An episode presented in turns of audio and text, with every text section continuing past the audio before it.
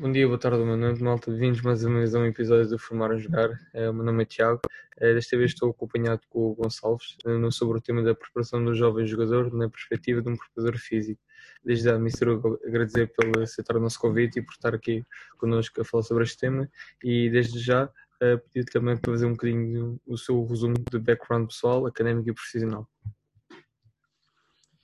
Olá, boa noite, Cristo. Olá, boa noite, Jerónimo. Obrigado por me, por me teres contactado. Um, o meu background, eu tirei a minha licenciatura e o meu mestrado na Universidade de Lusófona. Um, depois, em 2013, fui para o Real Cartagena na Colômbia como preparador físico de futebol, numa equipa profissional. Um, passado um ano regressei, fiquei cá em Portugal, comecei a tirar mais umas formações de alto rendimento e nexos. Uh, Especializei-me só na parte da preparação física, já era treinador há alguns anos mas sinceramente tenho mais gosto pela parte da preparação física. Um, entretanto, estive pelo Casa Pia, pelo Lorel e agora sou o preparador físico da equipa de Sub-23 e da equipa B do Belenenses Sado. Ok. Obrigado pelo esse briefing. É, agora, aqui dando nuance ao início ao nosso diálogo, vou introduzir o pequeno primeiro tema que é o papel do preparador físico no treino e no jogo. E a minha primeira questão vai de encontro num contexto de formação, qual é que poderá ser o papel do treinador físico dentro das unidades de treino? Ou seja, se existe integração total ou existe alguma parte do trabalho complementar fora aquilo que o treino já eh, se apresenta? Ok, um, isso é uma, uma questão um bocado complexa, porque em termos na, na fase, na, na idade maturacional de cada, de cada atleta, uh, no entanto, tendo em conta uh, na realidade que nós estamos inseridos hoje em dia, em que os miúdos passam muito tempo aos tablets e aos telefones entretidos, cada vez mais uh, estão a aparecer miúdos um, ehm, com as suas idades de 7, 8, 9, 10, 11 anos, que uh, não sabem correr. Ou seja, a nível coordenativo têm muitas dificuldades, já para não falar a nível do tónus muscular e de todo o seu desenvolvimento a nível físico, das condicionantes, que vêm com um grande déficit uh, tendo em conta uh, a fraca um, capacidade de, desse tipo de recrutação desse, dessas capacidades.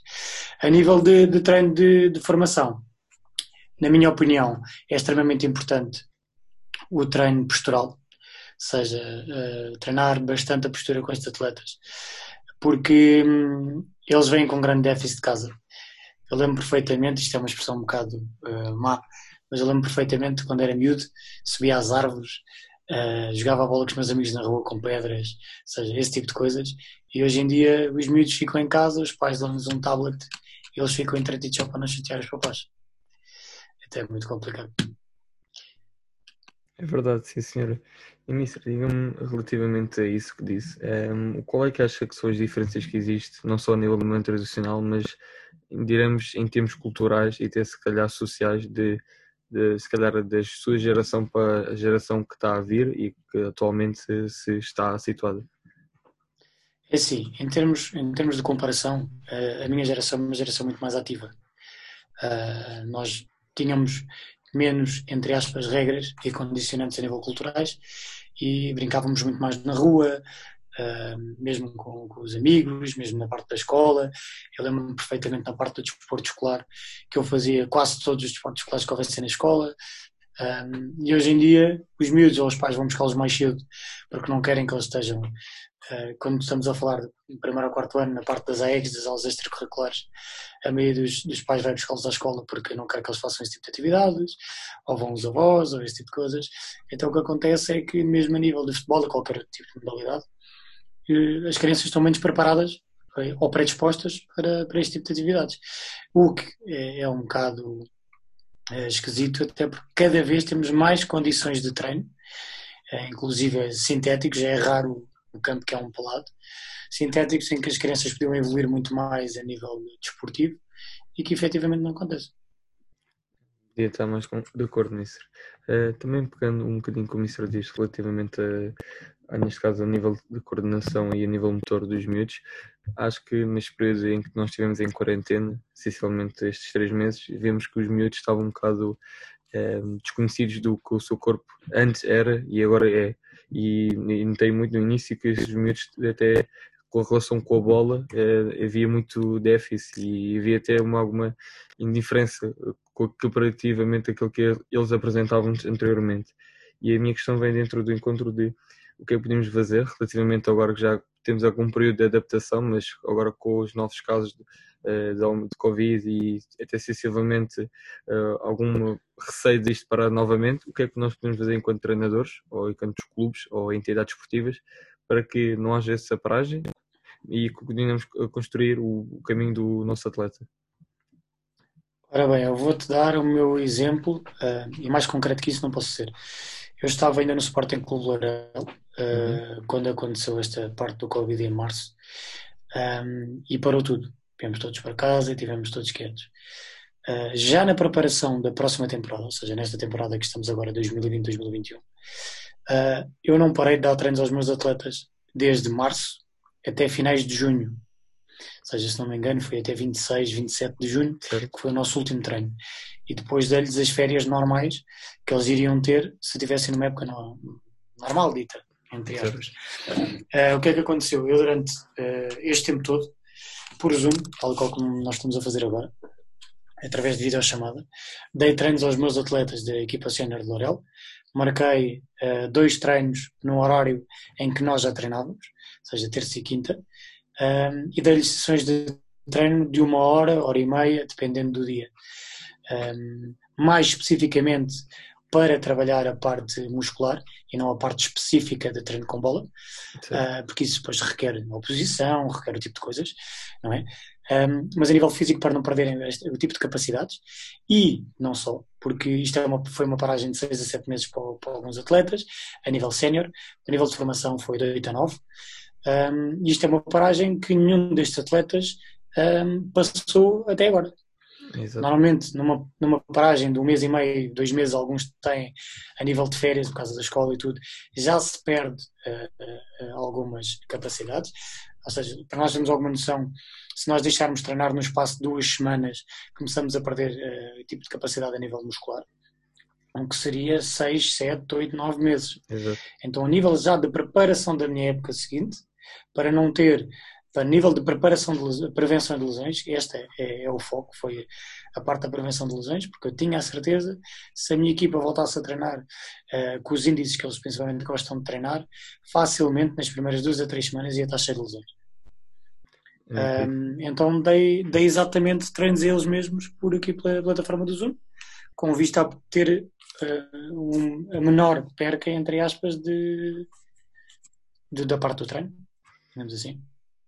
Sim, acho que foi, uh, de alguma maneira, acho que a única maneira, assim, deste distanciamento físico, não social, mas acho que foi mais físico, que tanto os treinadores ah, conseguiram resolver para que não só conseguissem ter alguma uh, consciência limpa, porque estavam a interagir com outras pessoas e, e as pessoas que habitualmente estavam a interagir e estarem ocupados a fazer qualquer coisa que gostem. Passando a outra questão, é, eu queria saber, na opinião do Mister, é, quando está a preparar, uh, neste caso, o seu plano de treino para os seus atletas, se entrega exercícios de âmbito só de preparação física ou entrega também componente específica de jogo? Ora bem, então agora aqui eh, vamos entrar numa parte muito controversa, que eu tenho uma opinião muito própria. Eu não passo planos de treinos aos meus jogadores. Ok. E eu explico porquê. Porque o meu jogador não sabe treinar sozinho. Ou seja, o meu jogador, quando eu digo o meu jogador, digo qualquer tipo de jogador, eles não têm hábitos de treino sozinhos. O que é que irá acontecer? Qualquer tipo de plano de treino que eu possa prescrever para estes meus atletas, não é garantido que ele o execute com 80 a 90% de eh, correção a nível dos exercícios. Logo, eu passo um plano de treino, eu não o consigo controlar. Eu não sei que tipo de cargas é que ele está a fazer. Ele até me pode dizer que está a fazer, mas não está a fazer. A nível de descanso, ele pode dizer: Ah, mister, eu estou a cumprir tudo. Mas não é certo que esteja a cumprir. E a nível de execução dos exercícios, ou seja, se não existe a monitorização da minha parte sobre esse tipo de exercícios, eu vou pensar que estou a ter a melhor das intenções para que o atleta não esteja parado, o que me pode estar a acontecer é que ele me esteja a aumentar assimetrias a nível do corpo e que depois me chegue para treinar e efetivamente essas assimetrias possam promover uma lesão seguinte. E quando estamos a ver, aquilo que nós tínhamos de para benefício do atleta, pode correr completamente na, eh, na parte oposta. Então, eu, como não tenho controle da monitorização nem da parte do exercício, eu não planeio nem faço planos de treino. Das duas, uma, ou os atletas fora ali treinam comigo, ou treinam com outro profissional que eu sou extremamente uh, apologista que eles devem treinar com um personal trainer fora. Não um personal trainer, mais a parte de um preparador físico, uh, mas que eu tenha conhecimento, que é para nem eu estragar o treino que está a ser feito na parte de fora, como para a parte de fora que está a dar o treino, não estragar a minha parte fundamental certo. a nível de equipa. Ao fim e ao cabo, haver ali uma comparação entre este, este triângulozinho entre o atleta e, e, os dois preparadores físicos. Okay? Exatamente, exatamente. Ok. E agora também queria fazer uma pergunta, e eu acho que aqui um, o Mister já respondeu, mas vou reforçá-la, que é qual é que, se, qual é que são as grandes diferenças entre o tipo de trabalho que tem no treino e no jogo? Um, treino, treino e jogo, de, o que, como é que tu diferencias isso do treino do jogo? O jogo é a parte do aquecimento? Sim, poderia ser ou, sim. Ou o treino, estás a referir treino individual ou treino a nível coletivo? O coletivo, equipa? coletivo. Ok, então a nível de jogo, um, a única parte em que um preparador físico, as duas partes em que ele insere é no aquecimento de jogo, certo. em que coloca uh, a nível do seu conhecimento aquilo que acha que é mais benéfico para, para a sua equipa, para os deixar mais despertos para a competição, e depois a nível de quando é o jogador, quando é substituições, quando está, uh, neste caso, uh, dependendo do tipo de campeonato em que está inserido, quando tem essa hipótese, é ele próprio que vai aquecer os jogadores uh, na linha final, ao pé, da, ao pé do, do árbitro assistente. Sim. A nível de treino, depende muito da equipa técnica com o preparador físico está inserido. Ou seja, se o preparador físico uh, estiver numa equipa técnica em que essa equipa técnica uh, pretende com que o trabalho físico seja extra uh, parte técnico-tática, o preparador físico faz simplesmente a parte do aquecimento inicial, preparar a equipa o mais próximo possível para a parte dos exercícios técnico-táticos e o trabalho está feito. Se for uma equipa técnica que, a nível de, de trabalho, inclua a parte do preparador físico dentro da parte técnico-tática, então aí estamos a falar de outra forma. Ou seja, existe uma pré-ativação ou uma ativação a nível do aquecimento para treino e depois, eh, dentro do próprio treino, existe uma progressão de exercícios até chegar à parte técnico-tática. Ou seja, vou-te dar o meu exemplo. Okay. Eu posso começar a querer trabalhar uh, uma equipa, ou seja, naquele treino o meu foco é a velocidade linear, por exemplo, um, então começo a fazer um, um, aquecimento direcionado para a parte da velocidade, da técnica de velocidade. Uh, faço algo muito analítico, foco muito na parte dos pormenores. Uh, depois começo a fazer algo mais específico a nível da técnica de velocidade e termino com um exercício técnico-tático para trabalhar na mesma a componente da velocidade linear. Ok? okay. Uh, então eu faço este tipo de trabalho e este tipo de trabalho, em vez de durar 15 a 20 minutos em que o preparador físico prepara a equipa depois entrega diretamente, já é um trabalho que demora cerca de 30 a 40 minutos, mas em que a parte técnico-tática está incluída e que existe uma progressão de exercícios para que os atletas entendam o porquê daquele trabalho inicial.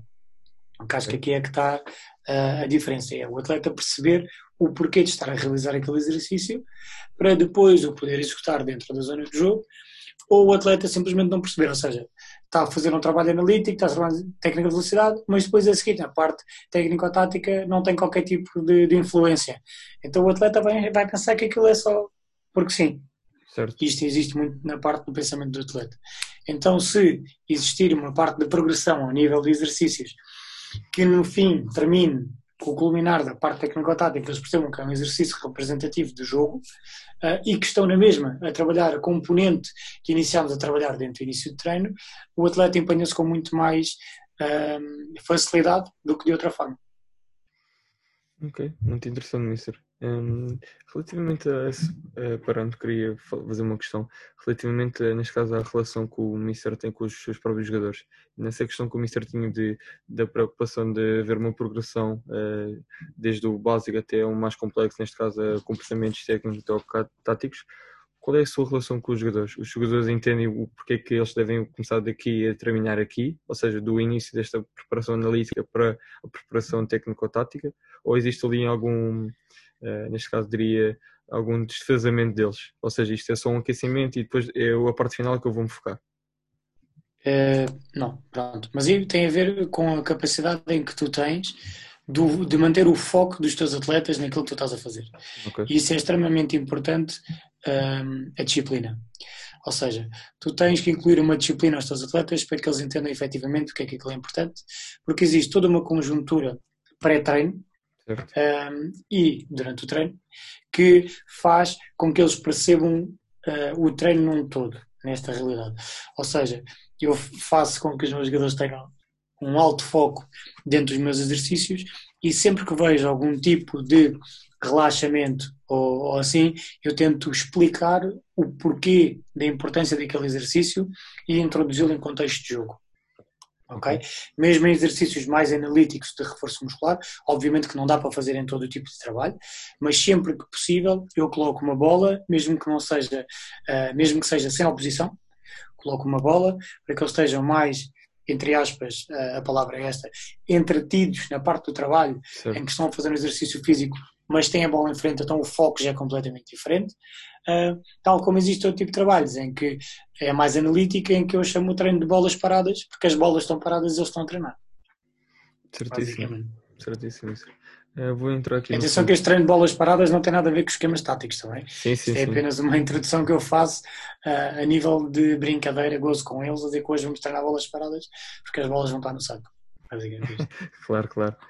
Eh, Mister, vou entrar agora aqui no segundo tema, que é da, da, teoria para a prática e o que é que podemos realizar e fazer. E a minha primeira questão vai também um encontro a dois uh, mundos paralelos, ou seja, um, antes, um após Covid, aliás, um antes Covid, tínhamos uh, muita preocupação dos treinadores na parte da preparação técnico-tática e hoje, neste pandemia de Covid, temos se calhar uma aquisição de comportamentos de ações técnico-táticas individuais. E eu queria saber da opinião do Mister que estratégia é que nós podemos desenvolver para em, potenciar o repertório do motor do nosso atleta. Isto falando de um contexto de formação. Ok, eu acho que, que aqui no contexto de formação existe uma grande uma grande controvérsia. Fala-se muito em formação, mas são poucos os treinadores que efetivamente fazem formação com os atletas. Esta é a minha é a realidade daquilo que eu assisto. Um, parte de formação é exatamente isso, é formar o atleta. Neste caso, é, o atleta ou o jovem, como quiserem chamar, porque muitas vezes os treinadores esquecem-se que daqueles, daqueles meninos que eles estão a, a ter a capacidade, como é que eu vou te explicar isto? Aqueles meninos que aparecem à frente do treinador, em que o treinador não entende qual é o privilégio de estar a trabalhar com aquela criança à frente, porque possivelmente ele vai ser um marco em todo o crescimento daquele, daquele atleta. Um, e muitas vezes nós esquecemos nessa parte na formação e focamos mais na parte de ganhar é na facto do, do aquisição de partes técnico-táticas, do atleta cumprir a parte técnico-tática, quando no fundo nós estamos a formar um adulto. Nós não estamos a formar um jogador.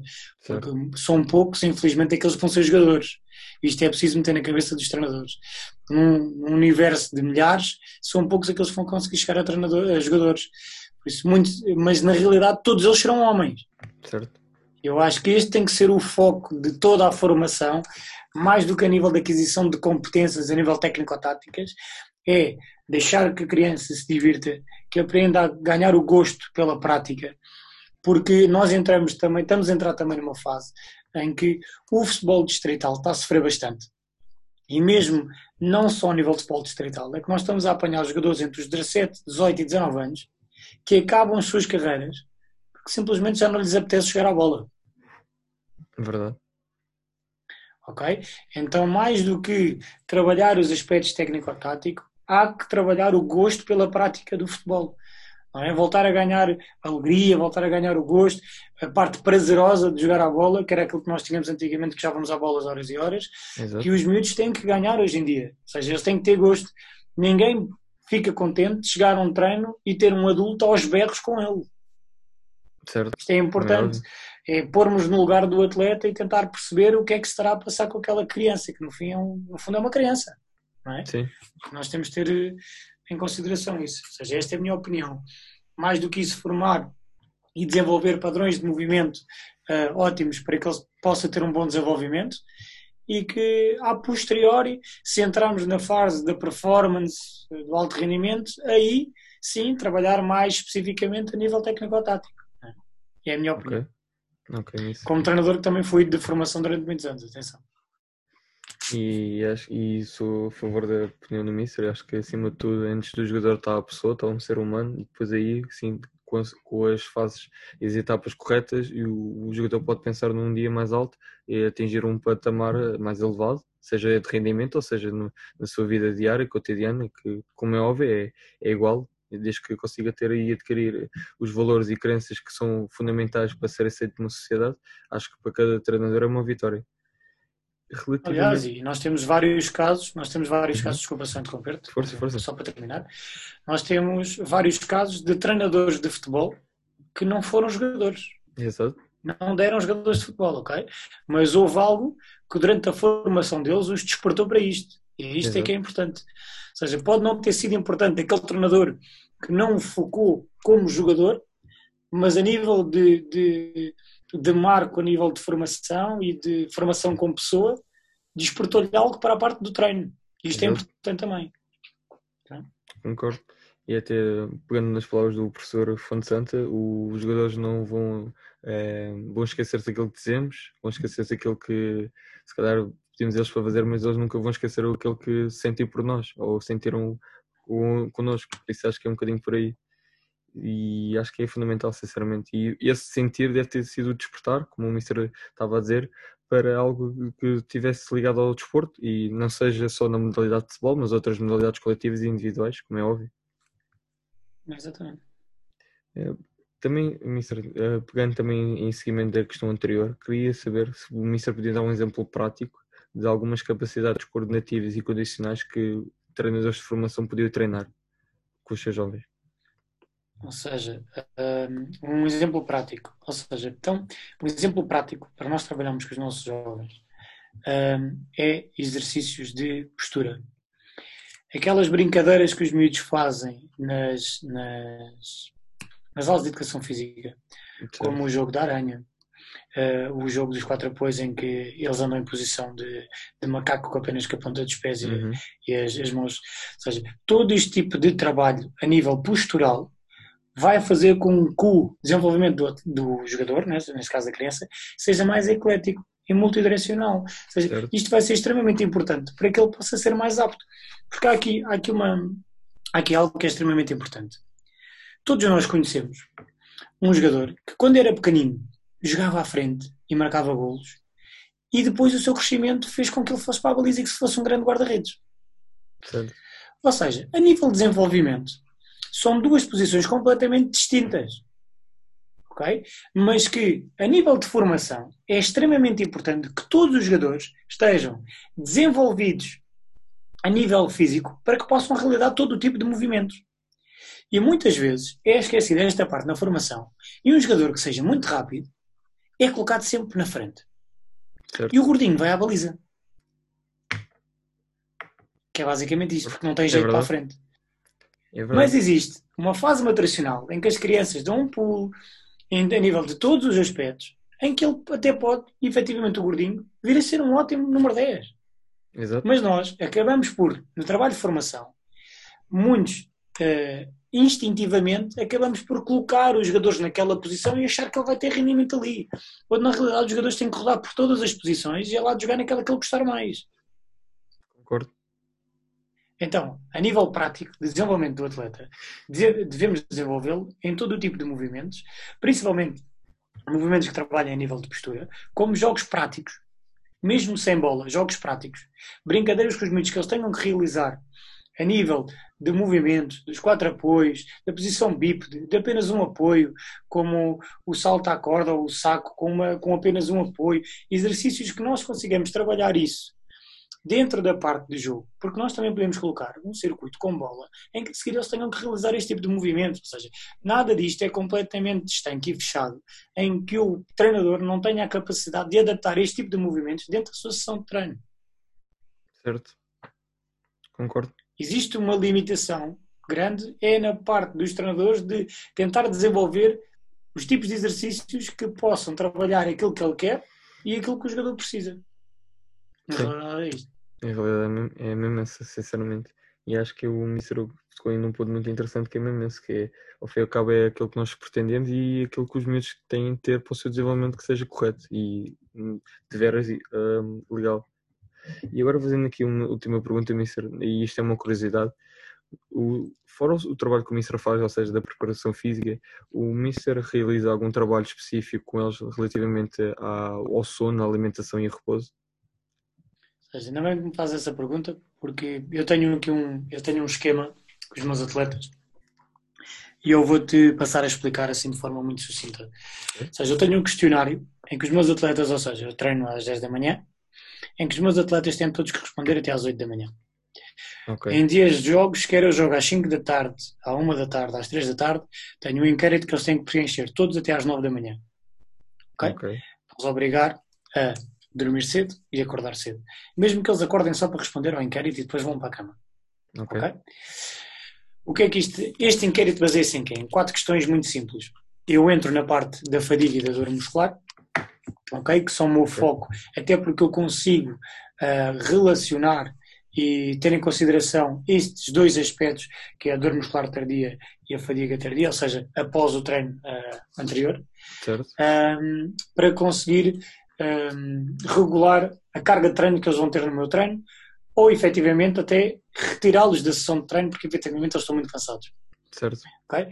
E dentro deste, destas quatro perguntas eu tenho uma que é sobre o sono, com a qualidade de sono que eles tiveram, ou seja, uma escala entre 1 a 7, a qualidade de sono que eles tiveram, sendo que 1 foi uma noite muito boa e 7 foi uma noite muito má. A, a- a qualidade do stress do atleta, em que um, ele está pouco estressado, sete, ele está extremamente estressado. E quando entramos aqui no stress, nós entramos aqui numa área, em termos de conhecimento do jogador, que muitas vezes nós não temos noção. Nós não temos noção o que é que se passa com o jogador em casa. O que é que se passa com a família dele, como é que vai à escola, se está tudo a correr bem, eh, mesmo problemas com os colegas dentro do treino, que nós poderemos não ter noção disso. Então, este inquérito é um inquérito que é, é feito online, em que eles me enviam diretamente para mim, mais ninguém tem acesso. Certo, Tem quatro perguntas, fala do sono, do stress, eh, da fadiga muscular e da dor muscular, e no fim tem uma parte que é observações em que é uma resposta aberta, em que os atletas, esta não é obrigatória, todas as outras são, e só depois de responder a todas as outras podem enviar o inquérito, e no final tem a parte de observações em que eles podem lá colocar o que quiserem. Neste momento pode ser a nível de dor muscular, e eu peço, se tiverem dores musculares, que me indiquem logo quais é são os grupos musculares que estão a sentir mais dor muscular, a ok, nível de fadiga, se for a nível de fadiga, se era uma fadiga muito elevada, o que é que poderá ter causado a fadiga ou como é que eles se sentem mesmo efetivamente. A nível de stress, o que é que poderá estar a causar esse stress. E a nível de sono, o que, o que é que poderá ter correlacionado este sono. E eu vou-te dar dois aspectos entre o sono, eh, dois, dois exemplos, desculpa, entre o sono e o stress que aconteceram já na minha equipa ok, um atleta meu em que eu fui ver o inquérito, ou seja, antes de, de ir para o treino, ao- nós chegamos ao treino muito mais cedo, eu vejo os inquéritos todos antes de nós iniciarmos o treino e logo aí dou logo uma opinião aos treinadores principais e adjuntos, a dizer, olha, atenção que este jogador está assim, assim, assado desta forma, se calhar temos de ter alguma consideração, ou se calhar vamos retirá-los do treino, eles aí dão-me hum, 100% para eu poder eh, tomar as decisões que quiserem em termos da parte física dos jogadores, o que é, o que é extremamente importante. Então, tive um atleta meu em que a noite de sono dele ele colocou 6. Eu achei aquilo estranhíssimo. Então, Ok. mal ele chegou ao, ao treino, fui ter com ele a perguntar-lhe: Crack, olha, o que é que se passa? Vi 6 no teu sono, chamei-o à parte, ele falar diretamente comigo. Eh, E ele disse: Pá, Mister, sim, o meu filho fartou-se de chorar e de acordar durante a noite, pá, não dormi nada, eh, tive uma, uma noite de sono horrível, pá. Eh, E eu disse-lhe assim: E perguntei-lhe: Como é que tu estás?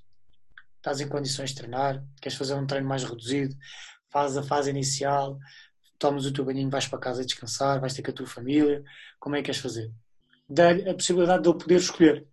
E só isso para ele fez toda a diferença. Ele disse, não, não, mister, obrigadíssimo pela consideração, mas eu quero treinar. Se ele me dissesse que não queria treinar, eu dava-lhe a parte inicial e ele ia para casa. Ok? Uhum. Porque a nível eh, psíquico ele não estava ali. Ou seja, estava a encher chouriços, mas ele quis ficar ali.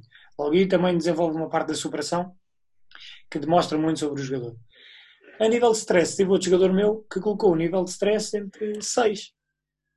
Eu fui ter com ele e perguntei-lhe: Olha, a nível de stress, estás com sério, o que é que se passa? Ele virou-se para mim e disse: Mister, um dos meus melhores amigos faleceu. Okay. Ou seja, o que é que ia render o treino com este jogador? Muito Nós, não, não tendo uhum. acesso a este tipo de informação, possivelmente íamos exigir o máximo dele. E quando exigimos o máximo, todos os treinadores gritam com os atletas, pedem mais, insistem mais, porque assim é que eles vão conseguir melhorar. Automaticamente eu fui ter com os treinadores e disse: Olha, atenção, este atleta passa-se isto, isto, isto, pá, hoje não vamos puxar muito por ele. Durante a sessão de treino, houve inclusive aquelas picardias habituais, que aí entrou em outro atleta. Claro. Aconteceu uma, uma picardia com esse atleta e eu agarrei num jogador que não sabia o que é que se tinha passado, chamei-o à parte e disse: Olha, atenção, cuidado que ele hoje está a passar um dia difícil, não lhe digas mais nada, está bem? No fim, vai ter com ele, fala com ele, dá-lhe um abraço e não lhe digas mais nada. Ele, ah, ok, eu não sabia, desculpe. Ou seja, este inquérito, por mais que pareça, porque é um inquérito que é feito muito à base da percepção subjetiva, ok? É da relação que o jogador tem com aquilo, porque nós não conseguimos mensurar se efetivamente aquilo está a ser bem realizado ou não. Claro. Uh, mas acaba por ser também um meio de comunicação e de conhecimento a nível dos jogadores que nós não tínhamos. Exato, sim. E daí melhorar a parte da qualidade do treino. Não sei se respondeu à tua pergunta. Respondeu, Mister. Obrigado. Mister, boa noite. Peço desculpa por entrar assim a meio desta bela conversa Boas. para aqui vai, mas cheguei agora por motivos do treino. Portanto, estive a ouvir agora com atenção a última resposta e vou pegar já por aí se não se importarem. Que é muito. Uh, nós também temos um processo semelhante da percepção subjetiva do esforço, da avaliação dos nossos atletas. E aquilo que eu gostava de saber é como é que integra isso em termos de periodização de uma semana de treino ou seja, como é que se escolhe os dias para tra trabalhar certas capacidades condicionais e não só, e na gestão das cargas.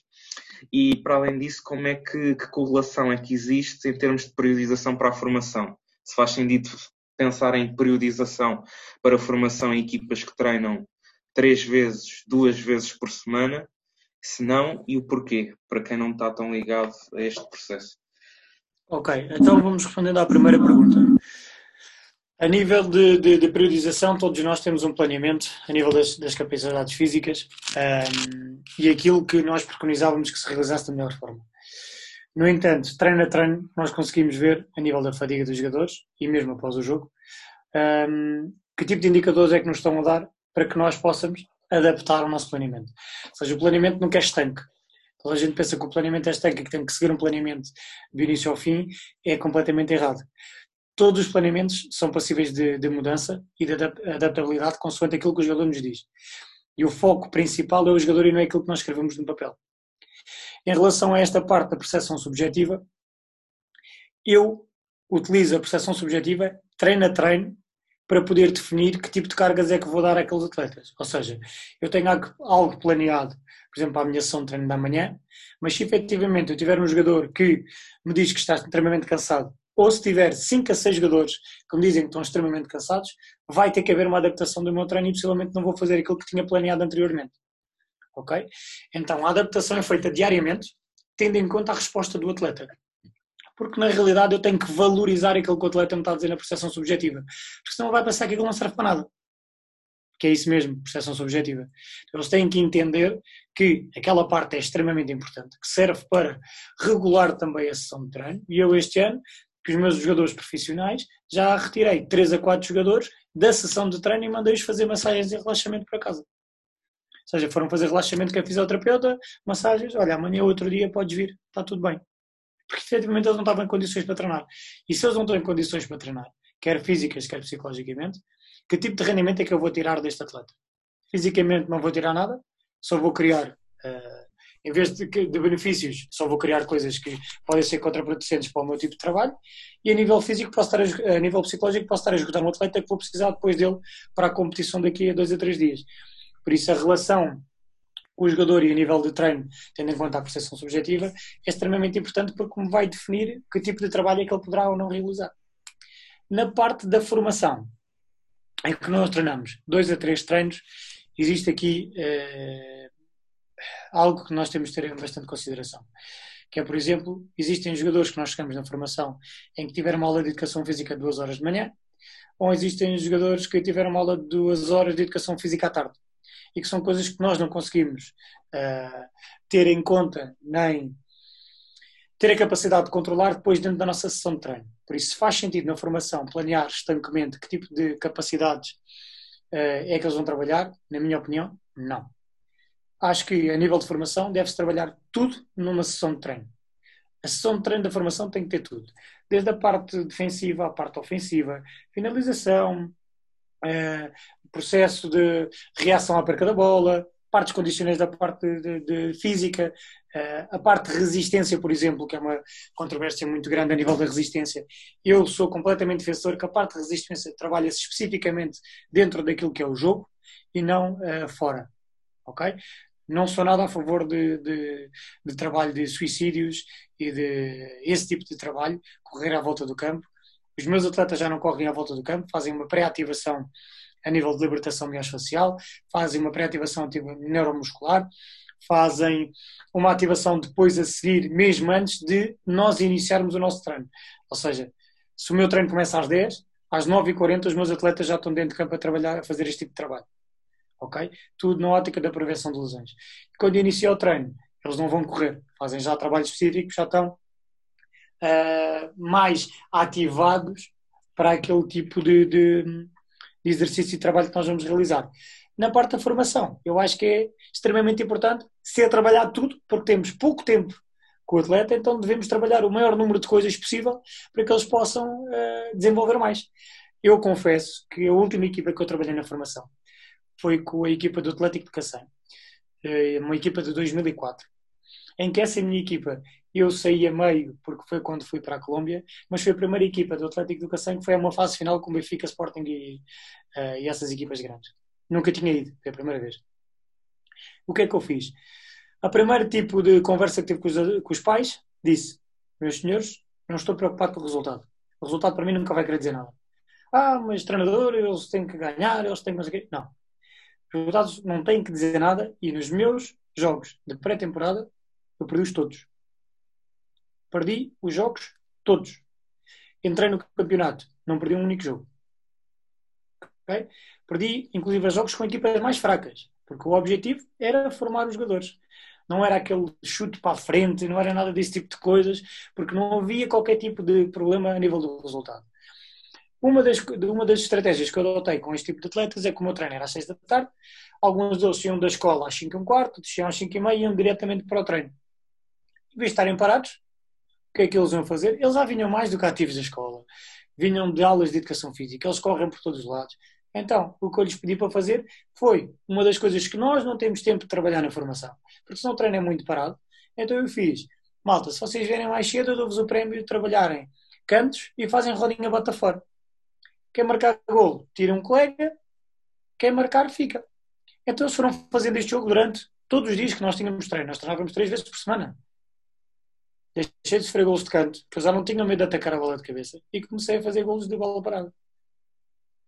Com uma simples estratégia de, olha, já que estão aqui, façam este tipo de jogo, mas só fazem isto. Não fazem mais nada. E foi isto. Ou seja, nós temos que encontrar estratégias para poder trabalhar o máximo possível com os jogadores, porque temos muito pouco tempo. Então, se temos muito pouco tempo, temos de trabalhar tudo. Basicamente é isto. Sim, é interessante que às vezes é, são estes contextos de treino assim mais selvagem, como este último que disse, que às vezes acabam por ser muito ricos para estes miúdos.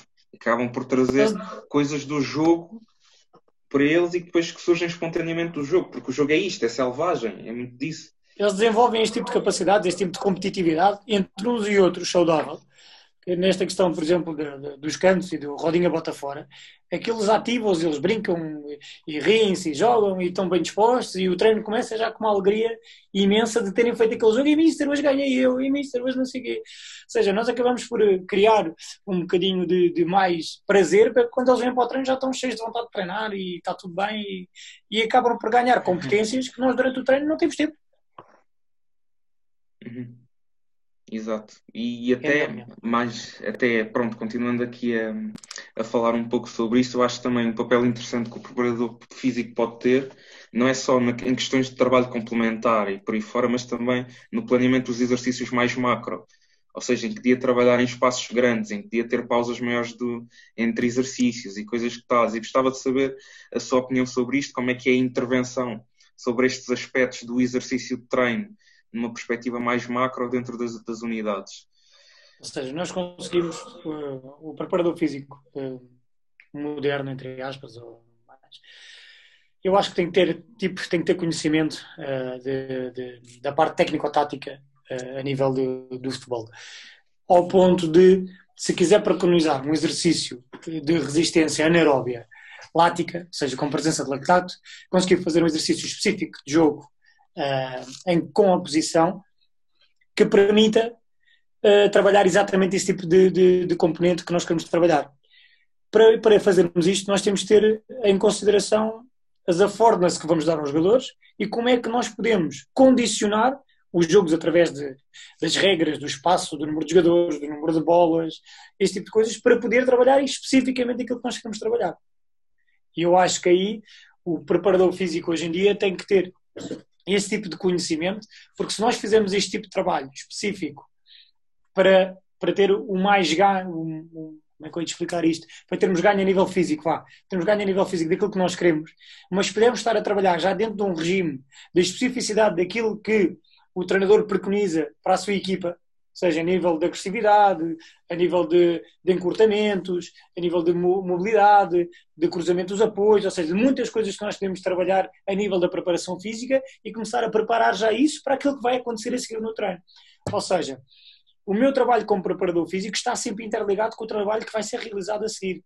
Porquê? Porque muitas vezes o trabalho realizado como preparador físico é a iniciação para aquilo que vai acontecer durante a sessão de treino toda e como é que ela vai culminar no final do, do, do treino. Ou seja, na minha opinião, um treino deve terminar sempre com o jogo. É a minha opinião. Porquê? Porque se eu trabalho esquemas táticos, porque se eu trabalho transições ofensivas, transições defensivas, se eu estou a fazer este tipo de trabalho, eu a seguir tenho que terminar com o jogo para ver se os, se os atletas estão a fazer ou não, ou a ter a, a, a captação de conhecimentos para depois adaptar no jogo. Depois o jogo é completamente diferente daquilo que nós treinamos. Esta é a realidade, ou seja, nós estamos a treinar especificamente isso, eles estão a perceber aquilo, temos uma pausa, uh, fazemos outra vez, mas depois na parte de jogo, será que eles vão se recordar daquilo que nós ensinamos? Então acho que no fim o treino deve, o treino deve ser treinado com o jogo para poder, no mínimo, ver se os atletas perceberam aquilo que nós estivemos a, a, a trabalhar inicialmente. A nível da parte, da, da, da parte física, inicial tem que ter sempre a relação a nível do descanso, o número de jogadores, condicionantes é que nós podemos mexer para trabalhar o mais específico dentro da modalidade. E quando eu digo modalidade, pode ser futebol, basquete, voleibol, whatever. Eu acho que hoje em dia o preparador físico tem que ser um expert a nível de movimento e adaptar aquilo que nós queremos trabalhar dentro da especificidade do jogo.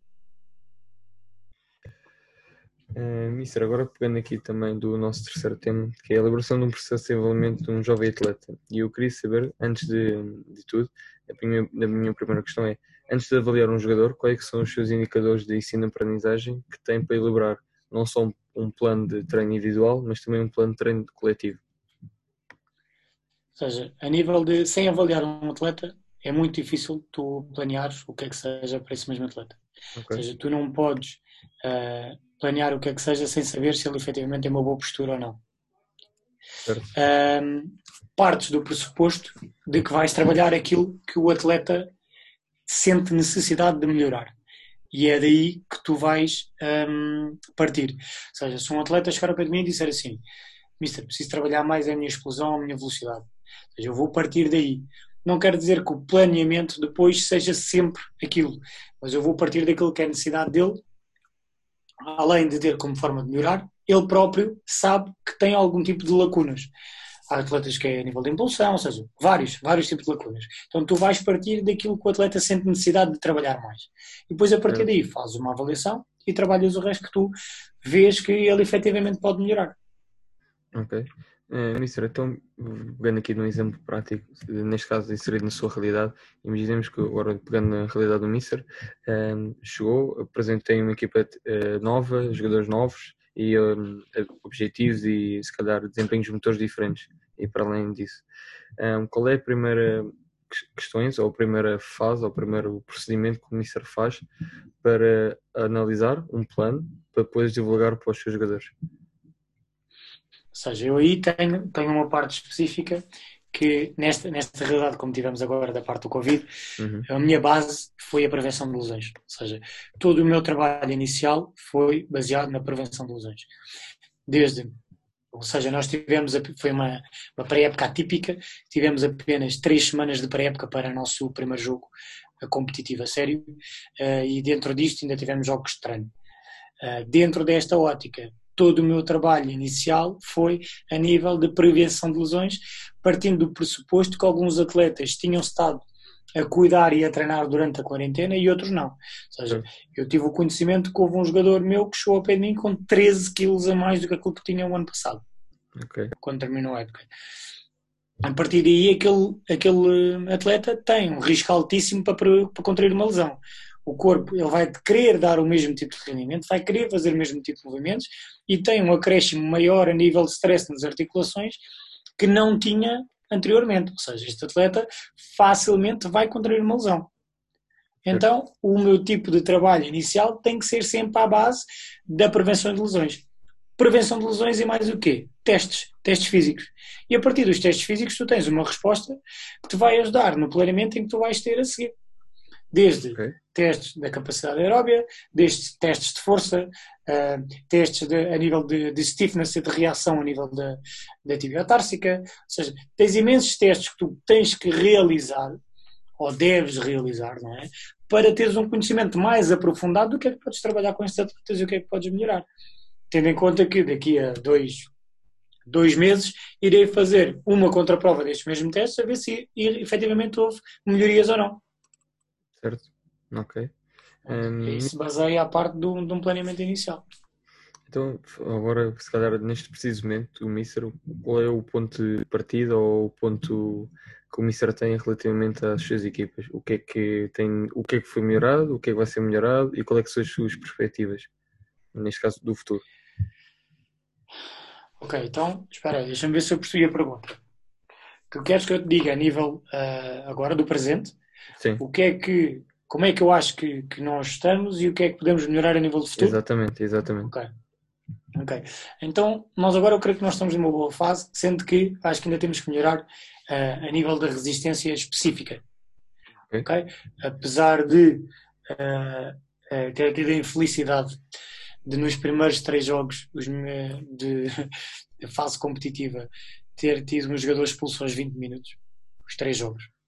Okay. E os meus jogadores terem, terem andado a jogar com menos um durante mais de 70 minutos e não terem contraído nenhum tipo de lesão de sobrecarga ou lesão muscular nesta parte, pá, para mim já me deixa extremamente contente e porque sempre terminamos sempre com um ritmo altíssimo e criamos ainda situações de finalização e isto, criar zonas de finalização não tem só a ver com a parte técnico-tática, mas também tem muito a ver com a parte de predisposição a nível físico. É. Uh, eu tenho uma opinião muito própria, que é, nós podemos trabalhar muito a parte técnico-tática, aliás, é bastante mesmo, mas se o atleta não, tiver a capacidade física para cumprir aquilo que o, que o treinador pede a nível técnico-tático, ele não vai cumprir. Certo. Ok? Então, se eles estiverem bem preparados fisicamente, eles vão conseguir cumprir. Nós podemos melhorar bastante ainda, e eu quero melhorar ainda no futuro, a nível da parte da prevenção de lesões, que eles sejam mais disciplinados. Nesta parte, a parte da prevenção de lesões, cumpram mais e percebam mais o objetivo do porquê. Até porque temos tido poucas lesões, o objetivo é mesmo esse, é continuar assim. Ok, Mr. Também agora fazendo outra questão, e o Mr. já falou um bocadinho nisto na vertente do, do, contexto de formação, mas tendo em conta as dimensões fundamentais, neste caso o que é o jogo, a parte técnica, tática, psicológica, social e cognitiva, e física, como é óbvio, um, qual é que são, neste caso, considera importantes Claro que num aspecto globalizante é ótimo, neste caso da formação, mas num, num contexto de, neste caso do Mister, o que é que acha que é mais eh, prioritário? Não, não castrou nenhuma da outra, mas qual é que eh, acha dentro destas dimensões o mais adequado para os atletas? Então eu vou dizer, para a capacidade mais importante que tu deves trabalhar num atleta é o mindset do atleta. Simples trabalhar a parte psicológica do atleta, porque é a parte psicológica que demanda tudo o resto. É a parte psicológica que te vai demandar o teu foco uh, na parte de quando o teu treinador te está a pedir uma orientação ou uma indicação. É a parte psicológica do atleta que te vai trabalhar a nível de superação, a nível físico, se tens que dar mais se tens que fazer um pico aos 98 minutos, é a parte psicológica que te vai comandar se tu vais conseguir realizar ou não. Ou seja, hoje em dia, a parte fundamental nos atletas é trabalhar o mindset. E nós, quando fazemos trabalho de preparação física, mesmo fora, que eu faço também preparação física de atletas fora do, do contexto de, de treino normal, ou seja, a nível de preparação física isolada, todos os componentes eu faço isso também, e o foco principal é o mindset. Ou seja, tu conseguiste trabalhar e, e que o atleta perceba o, a importância do treino para o desenvolvimento dele, de todas as capacidades, porque parte técnica, tática, física, tudo, é o mindset dele que vai definir qual a importância que tem e o que é que isso vai fazer com que ele melhore a nível futuro, onde é que ele quer chegar, quais são os objetivos que ele tem, se neste momento está a dar tudo, se não está a dar tudo, o que é que ele quer melhorar no futuro, ou seja, isso é tudo a nível do mindset do atleta. E hoje em dia os atletas, é atleta quem tem um mindset focado, forte, sabe o que é que tem que fazer uh, e pronto, está mais desenvolvido, digamos assim. Existe, continua e vai continuar sempre a haver jogadores com muita qualidade que não vão ser jogadores. Como é óbvio. Acho que sim, também sou um bocadinho apologista da parte que o Mister disse e também queria fazer uma questão relativamente a isso, Mister.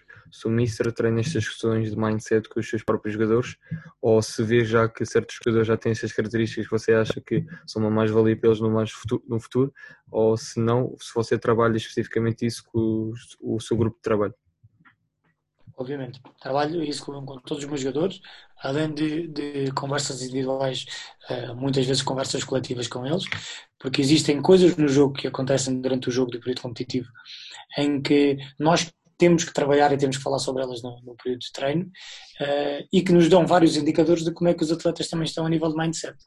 Não é? Isso é extremamente importante. Se tens um jogador que durante os primeiros 15 minutos está distraído, é porque alguma coisa está a passar com ele e o seu mindset e o seu foco para a tarefa.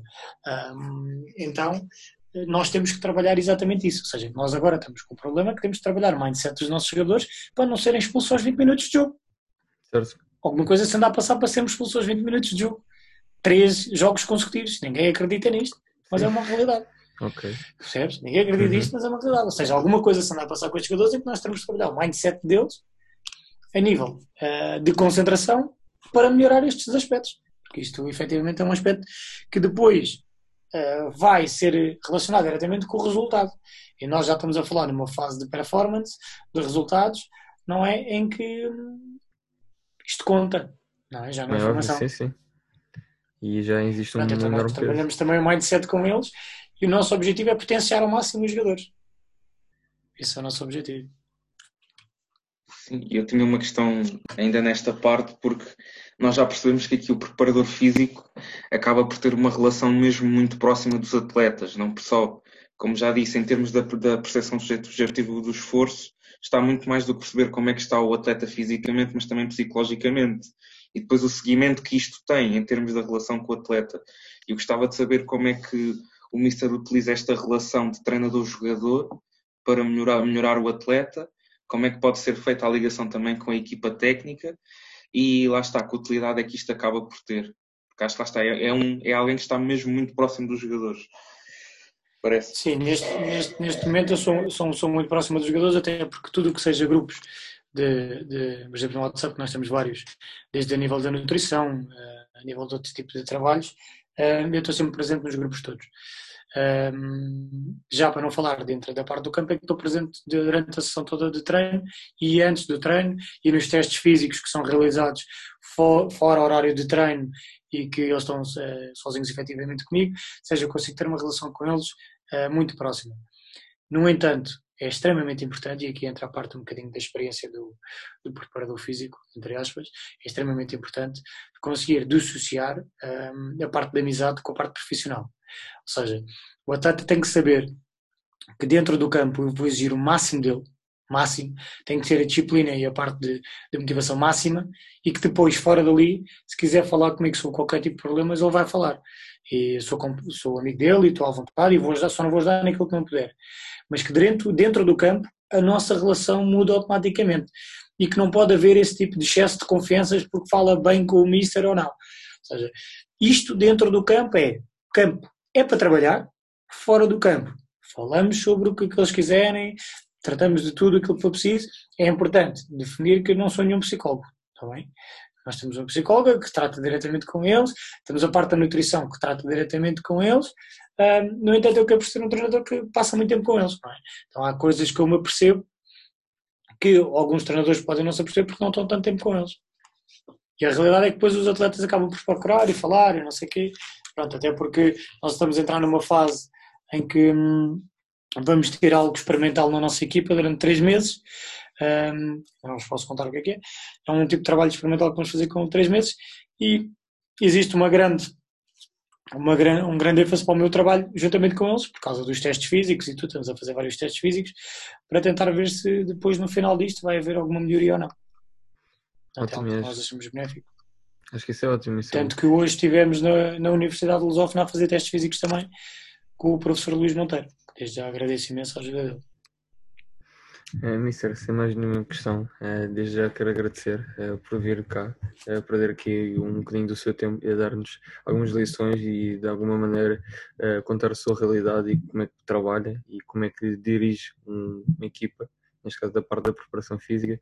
Da minha parte, desde já, muito obrigado e desejar-lhe todo o sucesso, não só a nível pessoal, mas também a nível profissional. Muito obrigado, Tiago. Foi um, foi um prazer estar neste, nesta conversa com vocês. Sempre que precisarem sobre mais outros temas, tenho completamente abertura para falarmos sobre isto. Um, e muito obrigado. Não é? Obrigado, Mister. Malta, já aqui está, ok? É um episódio do Formar um Jogar encerrado. Desde já uh, agradecer a vocês estarem a ouvir até ao fim. Vemos no próximo episódio. Da minha parte é tudo. Uh, Fábio. Também mais uma vez agradecer ao Mister por ter estado connosco, por esta horinha de partilha, de conhecimento. Uh, e pronto, uh, ouçam, deixem o vosso feedback e pronto, vemos no próximo episódio.